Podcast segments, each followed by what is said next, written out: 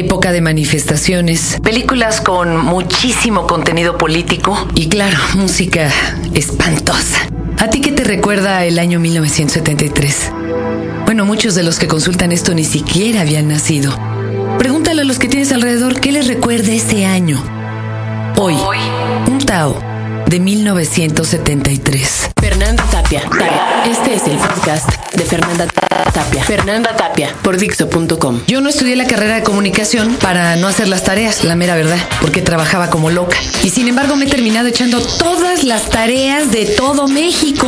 No sé, ya me deberían de darnos un cargo honorario o algo por el estilo. Y entre esas tareas y ayudadas y demás, un día me habla un chavo, Antonino Ciordia, que yo dije, ay, el apellido me suena porque había un comediante muy famoso que incluso empezó con el panzón pan seco que se apellidaba Isordia. Él me dijo, no, no tengo nada que ver con él o a lo mejor es un tío lejano. Pero en esto que me ayudes a grabar un tráiler, yo dije, válgame Dios, ahí está el sablazo. Yo verdaderamente me iba a andar hasta Cren, transportando media ciudad, dos horas de camino hasta el CCC para grabarle el tráiler. Le dije, no, mira, me mandas tu QuickTime, me mandas tu texto y yo te lo regreso por MP3, ven, bondades de la tecnología. Total, me mandó un QuickTime este chamaco con lo que iba a ser el tráiler. Me quedé perpleja.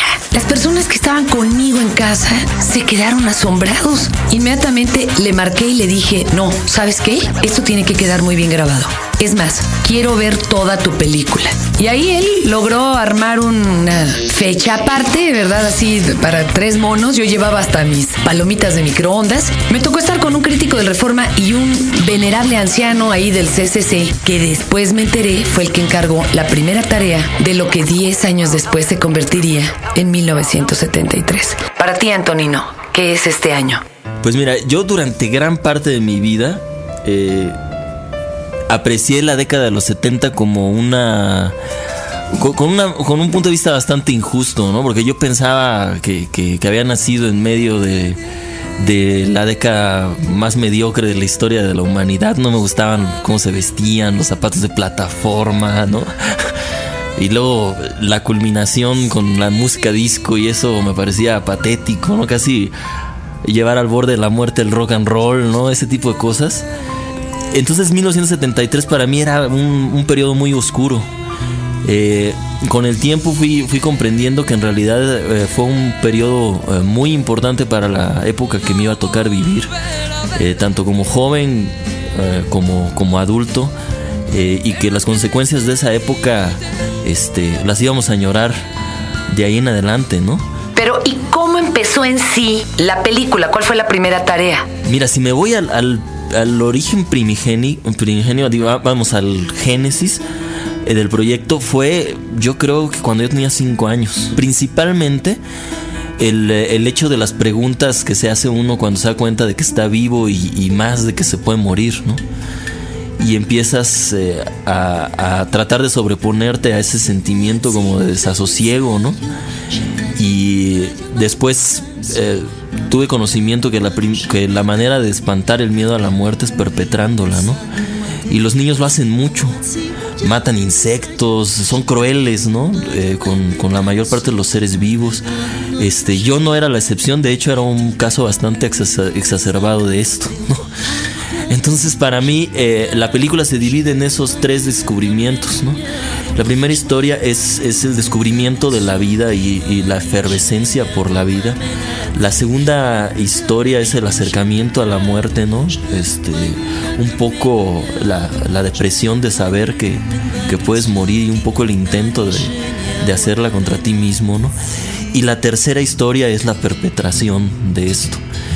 Y, y las tres historias comparten eh, precisamente el punto de que, de que su desconexión con la familia, su rompimiento con ella y la imposibilidad de, de la familia de comprender lo que se les viene encima, eh, marca de, de, manera definitiva las tres historias, ¿no?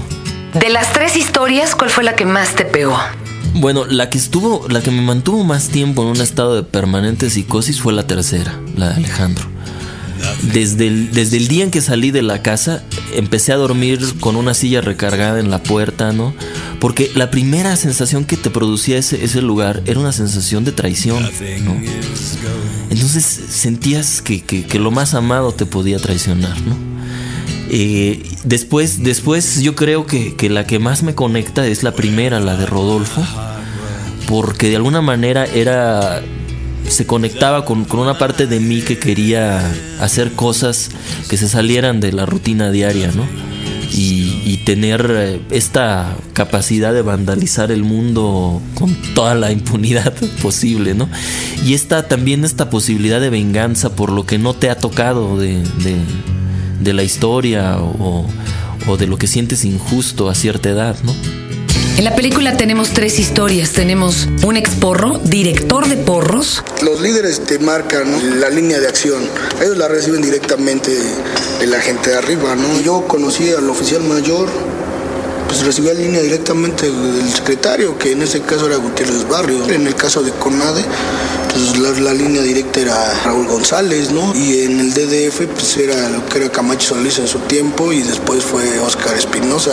Yo tengo muy presente las veces que fuimos a gobernación a ver al, al oficial mayor, cagado de la risa, agarró y dice, ya desayunaron, ¿no? Pues no, agarró unos 10 mil pesos. Pues cuánto más no pudo haberle dado a los líderes para organizar. A mí con lo que me tocó, pues tuve para comer ese día, para chupar y todavía por mis pasajes, pues era, era el sueldo de de dos meses de mi papá. Tenemos una suicida que por cierto es mi tocaya. También sexualmente era muy, muy chido.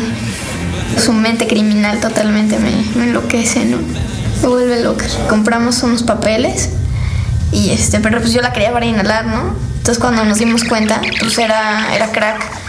Y ya bueno, pues vamos a probarla. Pasamos la noche juntos, este pasó lo que tenía que pasar y bueno, entre que ya no te vayas y quédate por favor, que no sé qué, pues me quedé con él. Y tenemos también a un asesino, un multihomicida, mató a toda su familia. Son declaraciones espeluznantes. Pues voy por un cable de cafetera y... Pero bueno, pues ahorita se muere porque se muere. Y él jala de un lado y yo jalo del otro. Muere Claudia y salimos de ahí. Entonces me dicen, bueno, ¿y ahora qué, no? Yo, pues es que no te puedes ir, maestro, ya empezamos y ahora terminamos. Pero lo más interesante es que Antonino, con ya mucho callo en lo que es hacer documental, documental eh, acucioso y además buscar videografía y demás, logró llegar a cabo eh, una filmación de las tres declaraciones de forma absolutamente artística. Hay incluso una reproducción de los hechos eh, realizada en el penal con este tipo loquísimo, el multihomicida, que es bella. Me recuerda incluso a la película Dogville. Es, es maravillosa verdaderamente. Y aparte puso a mucha gente a buscar videos tienen escenas de, de, la familia apuñalada en las cajuelas de los carros que ni siquiera salieron en tele, pero que constaban en los archivos de duro y directo. O sea, imagínense ustedes, eh, bueno, se, le pone uno la carne de gallina cuando ve uno este documental. Es simplemente maravilloso. Mira, en el propio rock and roll se está dando, ¿no? Y hay bandas que, que, ya la, gente está respondiendo, las están yendo a ver. Y, y el cine no es la excepción.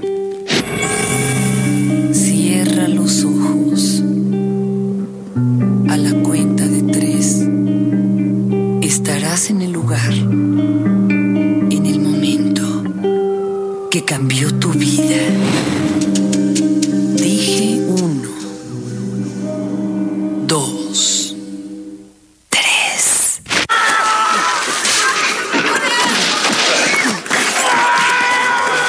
O sea, yo no estaba en, México, no estaba en el DF.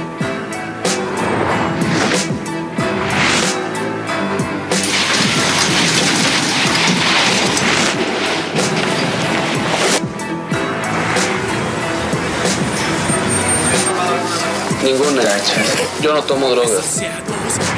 Base, marihuana, peyote, gomas de opio. Tienes por robo. Mátalo. Y le había mandado decir al gordo que se cuidara porque lo iba a matar.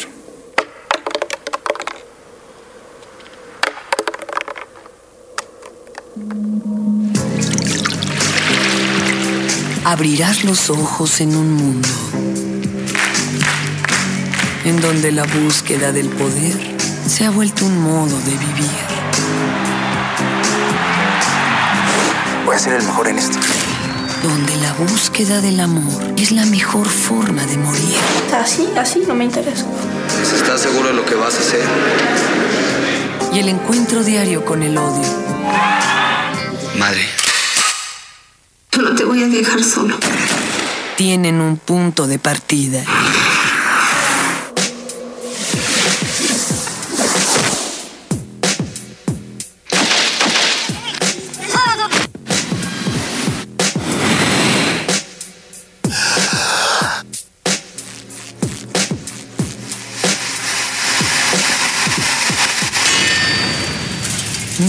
...1973... Acabas de escuchar el podcast de Fernanda Tapia por Dixo.com.